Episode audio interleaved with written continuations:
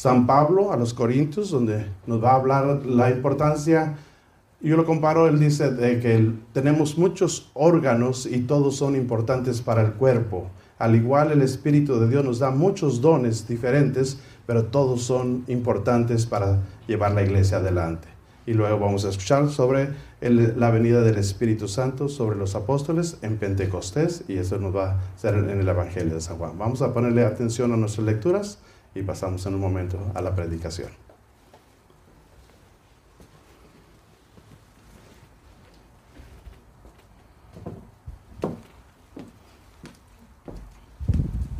La lectura está tomada de la primera carta del apóstol San Pablo a los Corintios, capítulo 12, versículos del 3 al 7 y del 12 al 13. Ahora les digo que ninguno puede gritar, maldito sea Jesús, si el Espíritu es de Dios. Y nadie puede decir, Jesús es el Señor, sino con un Espíritu Santo. Hay diferentes dones espirituales, pero el Espíritu es el mismo. Hay diversos ministerios, pero el Señor es el mismo. Hay diversidad de obras, pero es el mismo Dios quien obra todo en todos. La manifestación del Espíritu que cada uno, que cada uno se le da es para provecho común. Las partes del cuerpo son muchas, pero el, el cuerpo es uno. Por muchos que sean las partes, Todas forman un solo cuerpo, así también Cristo. Hemos sido bautizados en el único Espíritu para que formáramos un solo cuerpo, ya fuéramos judíos, griegos, esclavos o libres. Y todos hemos bebido del, del único Espíritu. Palabra de Dios. Te amamos, Señor.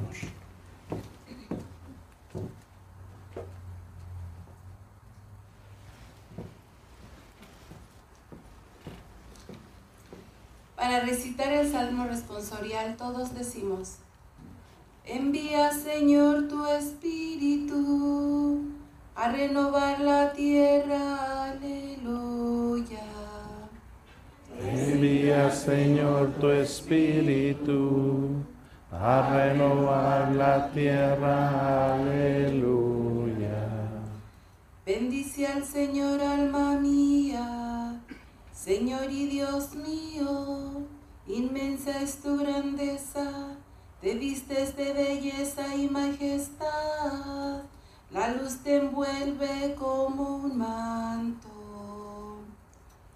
Envía, Señor, tu espíritu a renovar la tierra. Aleluya.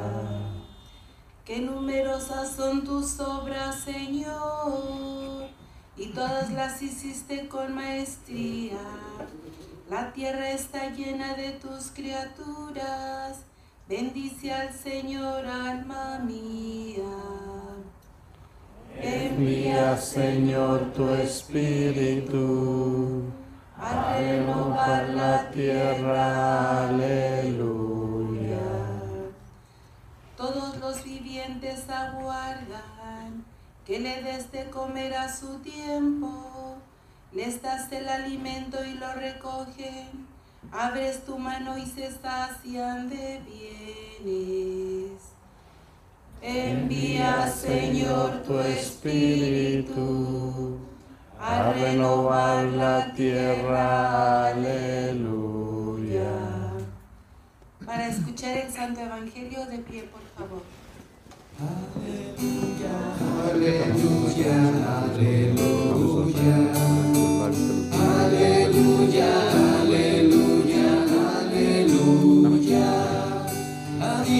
Diestra del Señor hizo prodigio.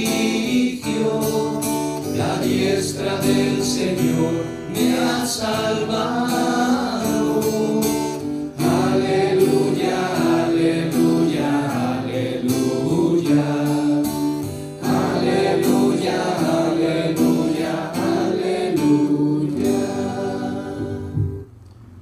que el Señor esté con todos ustedes. Y con su espíritu. Lectura del Santo Evangelio según San Juan. Gloria a ti, Señor, Jesús. La lectura está tomada del capítulo 20, versículos del 19 al 23.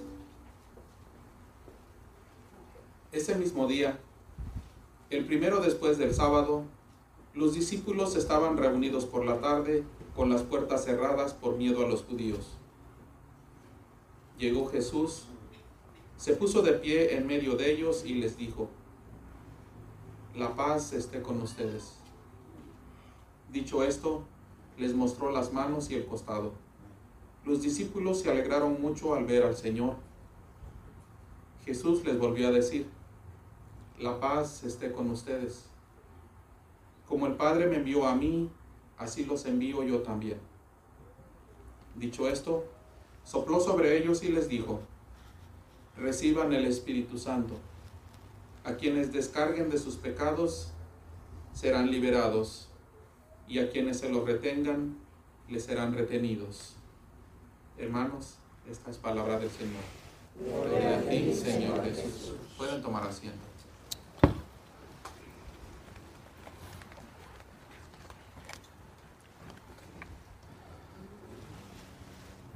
Qué bonito evangelio, ¿verdad? Igual la lectura fue bella las dos.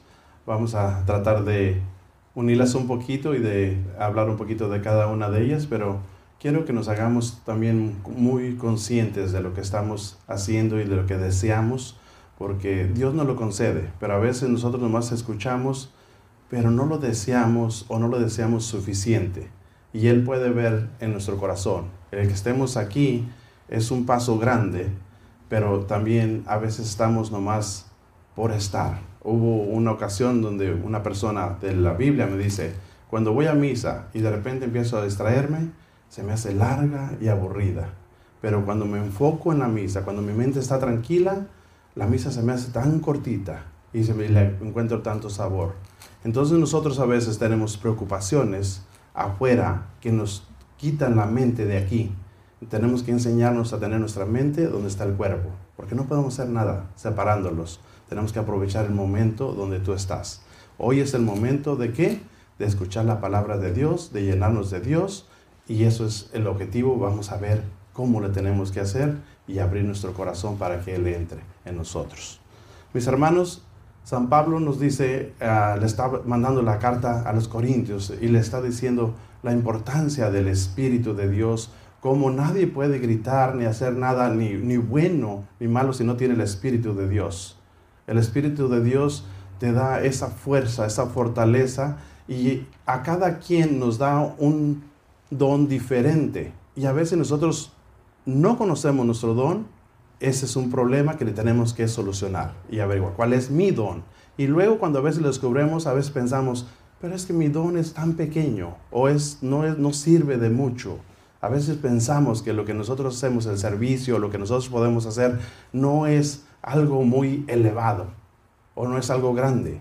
Pero aquí eh, hace una comparación San Pablo donde dice, hay muchos órganos en el cuerpo y todos son necesarios. Todos son necesarios. Al igual, cualquier don que tú tengas del Espíritu de Dios es necesario. Si Dios te lo dio, si Dios lo puso para ti, si Dios te crió con ese don, es porque Él sabía que es necesario. Todos necesitamos unos de otros y nos complementamos. Y eso es que hacemos iglesia al hacer ese, ese al aceptar nuestro don y, más importante de aceptarlo, de ponerlo a trabajar. Porque a veces ya lo conocemos, ya sabemos, pero nos sentamos y no queremos hacerlo. Y hay muchas razones de por qué no queremos poner nuestros dones a trabajar. Y una de las razones que nosotros miramos más y que me ha pasado primeramente a mí es las de poner excusas. Estoy ocupado, tengo trabajo, tengo familia. Si yo fuera como el padre, que él se dedica nomás a eso, pues a lo mejor tendría más tiempo. Pero ¿saben qué? Una persona me dijo una vez, yo dejé mi trabajo y me dediqué a las cosas de Dios para hacer, no tener esa excusa de que porque estoy trabajando no tengo tiempo para hacer las cosas de Dios. Se le dio una oportunidad donde había lo necesario para él vivir sin trabajar. Y dice, pero fue el tiempo que más mal me sentí, porque sentía que yo estaba haciendo las cosas porque me pagaban. Entonces la, iglesia le, le, pagaba un poquito para que él se mantuviera. Y dice, yo me sentí tan mal porque ya no sentía que estaba haciendo las cosas por amor a Dios, sino que la estaba haciendo por esa pequeña paga. Entonces ya no sentía que estaba haciendo nada. Cambié mi mentalidad y dije, no, yo me voy a poner a trabajar porque yo lo que quiero hacer es para Dios y lo quiero hacer gratis, sin paga. La paga la quiero en el cielo, no la quiero ahorita. Y se me quedó marcado eso. Interesante. Uno piensa que porque uno tiene trabajo y que porque uno tiene cosas no puede uno servir. Dios te da la manera de que tú lo hagas. Y no siempre va a ser fácil. Hay veces que hay circunstancias donde tú piensas que es así, es que esto sí no lo puedo dejar, esto sí es importante. Hay cosas que puedo dejar, pero esta sí es importante. ¿Cómo Dios me pide que haga algo para su obra cuando estoy tan ocupado o cuando viene una cosa tan importante en mi vida, no puedo dejarla? Y hace poco me pasó que el padre me invita a que predicara el viernes y era justamente el, fin de semana antes de Mother's Day, del Día de las Madres. Y yo trabajo en un restaurante muy ocupado ese fin de semana, el más ocupado de todo el año. Y yo le dije al padre, sí, sí lo hago. Y mi esposa me dice, pero ¿cómo te aceptas? Si sabes que el tiempo más ocupado, que estás más ocupado, que tu mente está ocupada, ¿cómo va a ser una plática? Y le digo, no pueden hacer las cosas nomás cuando te sientes cómodo o cuando está todo bien y no tengo nada que hacer. Para Dios le sirves en momentos difíciles y en momentos fáciles. Y va a haber muchos, pero muchos más fáciles. Un que otro va a estar difícil, pero también te está probando un poquito. A ver, ¿tienes la voluntad? ¿Tienes la fuerza? ¿Estás dispuesto a seguirme o estás jugando? ¿Qué está pasando aquí? Él quiere que, tengamos una entrega. Y cuando nosotros nos entregamos y hacemos su voluntad, entonces que Él nos baña de bendiciones y nos da tantas bendiciones y tantos cuidados que pasa tu vida tan bonita y a veces la sentimos que va tan rápido. ¿Por qué? Porque la vida está bien, tenemos lo necesario, tenemos más de lo necesario y no estamos preocupados por tantas cosas, sino que ya tenemos al Espíritu de Dios que está trabajando en nosotros y nos está ayudando, nos está guiando. Y ya no eres tú el que te preocupa, sino que dejas que el Espíritu Santo se preocupa. Preocúpate tú, dime qué hacer y yo lo hago. Cambia, cambia cómo tú vives, cambia tu manera de vivir y vas a empezar a sentir una vida bien tranquila, bien bonita y bien agradecido con Dios porque Él te está dando mucho más de lo que tú podrías conseguir con tus propias fuerzas. Que lo hemos intentado, ser felices, conseguir cosas materiales, pero que no nos ha llevado a la felicidad. Pero que sabemos que si nos conectamos con Dios y si de verdad le entregamos nuestra vida a Dios, él nos va a ir guiando y nos va a ir dando lo que necesitamos. No lo que queramos, ¿ok? Que quede claro. No nos va a dar lo que tú quieres o lo que yo quiero, lo que necesitamos. Hoy estamos recordando Pascua. ¿Qué significa Pascua? Paso. 50 días de Jesús, resucita, estuvo 50 días entre nosotros y el domingo pasado tuvo su ascensión. Pero ahí pasan unas cosas interesantes.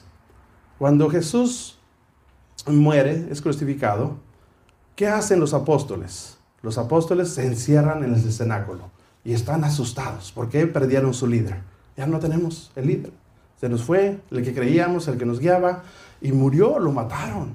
Y ellos no creían que lo iban a matar, que él era inmortal. Entonces se asustan, se encierran, pero hacen una cosa bien interesante. Se ponen a orar. Están juntos, están orando, y cuando ellos están juntos llorando, Viene Jesús, se para en medio de ellos y que les dice, la paz esté con ustedes. Y ellos se alegran de ver a Jesús otra vez. Se alegran y ven a Jesús en algunas ocasiones durante esta Pascua. Jesús se aparece, o la Biblia nos, nos menciona unas veces de que Él está con ellos en una ocasión, en otra ocasión, está aquí y allá. Pero pasa algo curioso otra vez. Jesús tiene su ascenso. ¿Qué pasa con ellos? Se vuelven a asustar. Otra vez están asustados, otra vez tienen miedo. Estaba con nosotros, resucitó, estuvo caminando, pero ahora ah, se fue. Otra vez ahora se nos abandonó. Piensan que nos abandonó y nos da miedo. Pero ¿qué hacen ellos otra vez? Se reúnen en el cenáculo, están orando y ¿qué viene? Jesús y les dice que otra vez, la paz esté con ustedes. Y sopla sobre ellos y les da el Espíritu de Dios una vez más. A lo que voy con esto, nosotros tenemos a ser frágiles y asustarnos, cualquier cosa nos asusta a veces.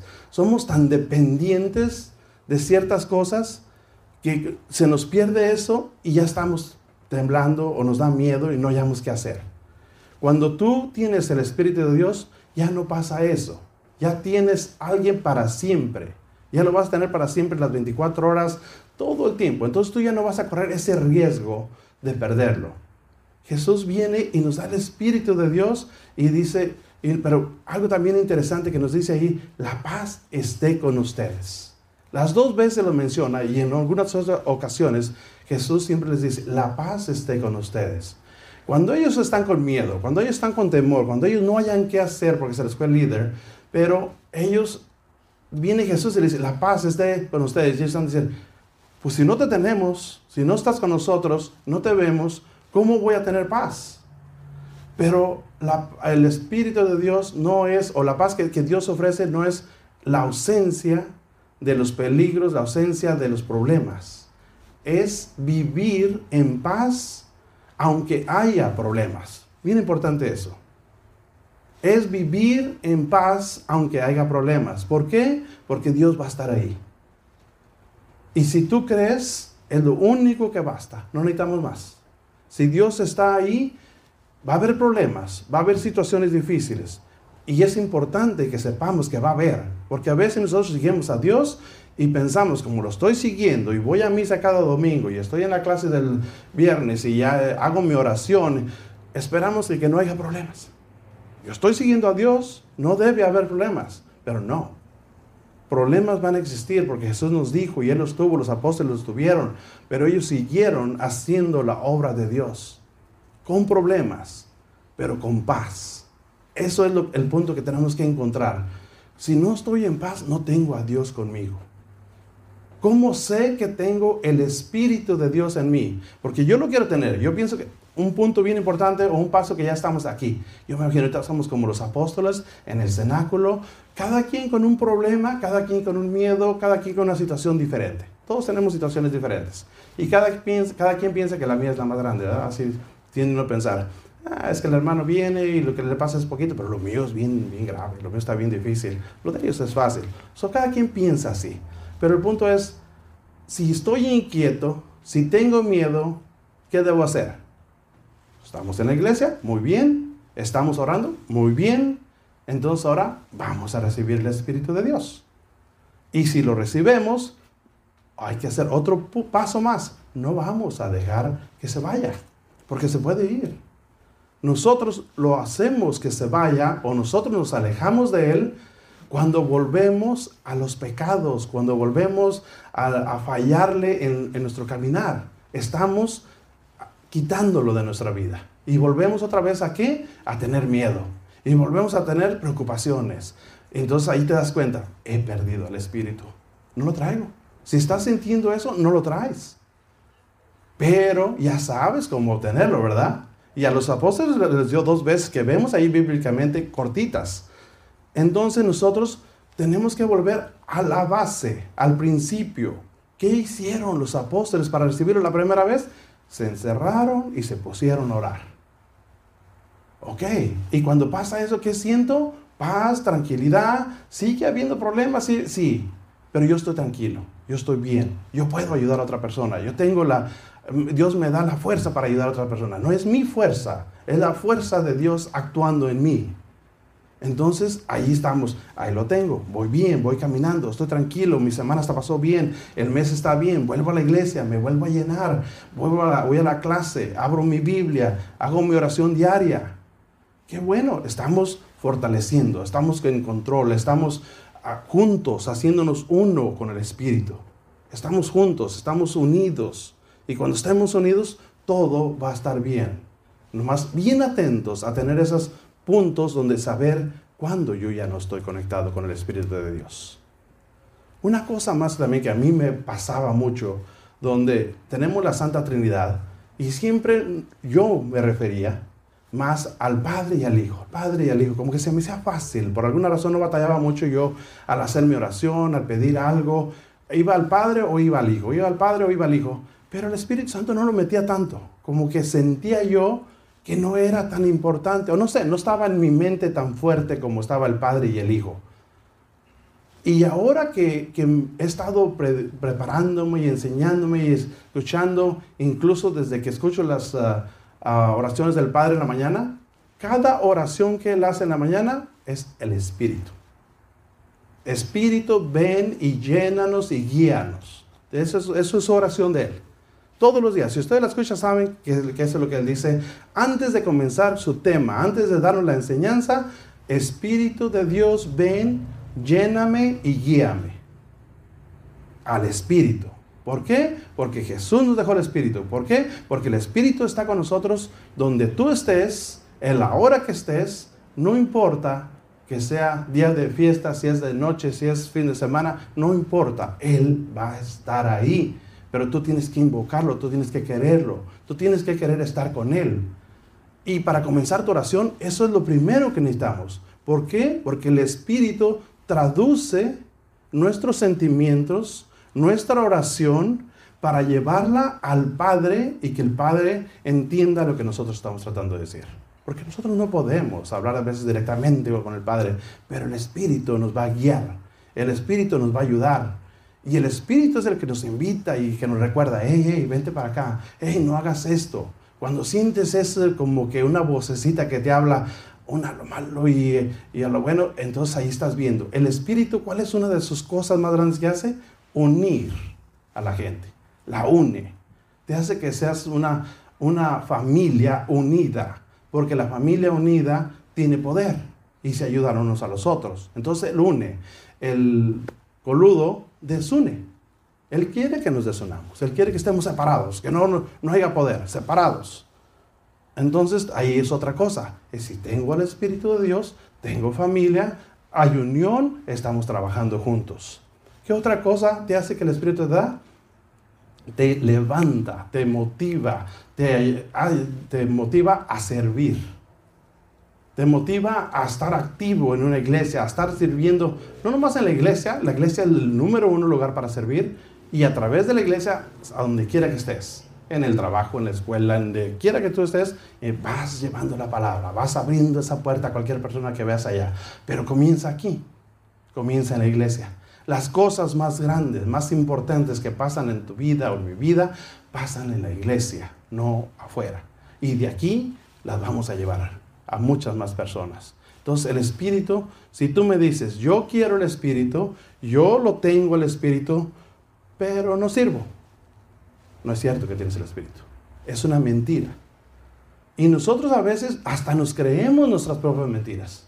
Llega uno a veces a un punto que te mientes y te mientes y llegas a un punto donde ya sientes como que tu mentira hasta te la crees. Y no, no lleguemos a esos extremos. Si nosotros no estamos sirviendo, el Espíritu no, no lo tienes porque el Espíritu no te va a dejar quieto. El Espíritu te va a mover, el Espíritu te va a invitar, el Espíritu te va a traer a situaciones que a veces son difíciles para nosotros, pero que si lo tomamos a Él, Él lo va a arreglar. Entonces no hay problema si tenemos al Espíritu de Dios. ¿Está claro lo que hace? Les dije dos cosas, hay muchas más que hace. Nos da un cambio de vida, nos da salvación, nos da tanta y nos une con Jesús. Porque une con quién? Con el Padre, con el Hijo y con Él. Nos une. ¿Ok? Él nos une. Entonces, si nosotros los tenemos, tenemos a todos. Si nosotros estamos fuera, estamos fuera de todos. Si tú estás en paz, tienes el Espíritu de Dios. Si tú sirves, tienes el Espíritu de Dios. Si no tienes esas cosas, no tienes el Espíritu de Dios. Vamos entonces a pedirle a Dios que en este día que estamos aquí, como los apóstoles, con esa necesidad del Espíritu de Dios, con ese deseo de llenarnos de Él, que nos lo dé, que sople sobre nosotros y que nos dé esa, esa fuerza y esa capacidad para llevar la palabra de Dios, para hacer su mandato. A Jesús, a Moisés, se le dieron las leyes en una piedra. Y dice, si cumplen mis mandatos, son míos, le dice el Padre. A los apóstoles se les dio las leyes a través del Espíritu de Dios en su corazón. Recibamos las leyes, mantengámonos en nuestro corazón y seamos personas felices, porque Dios nos crió para ser felices.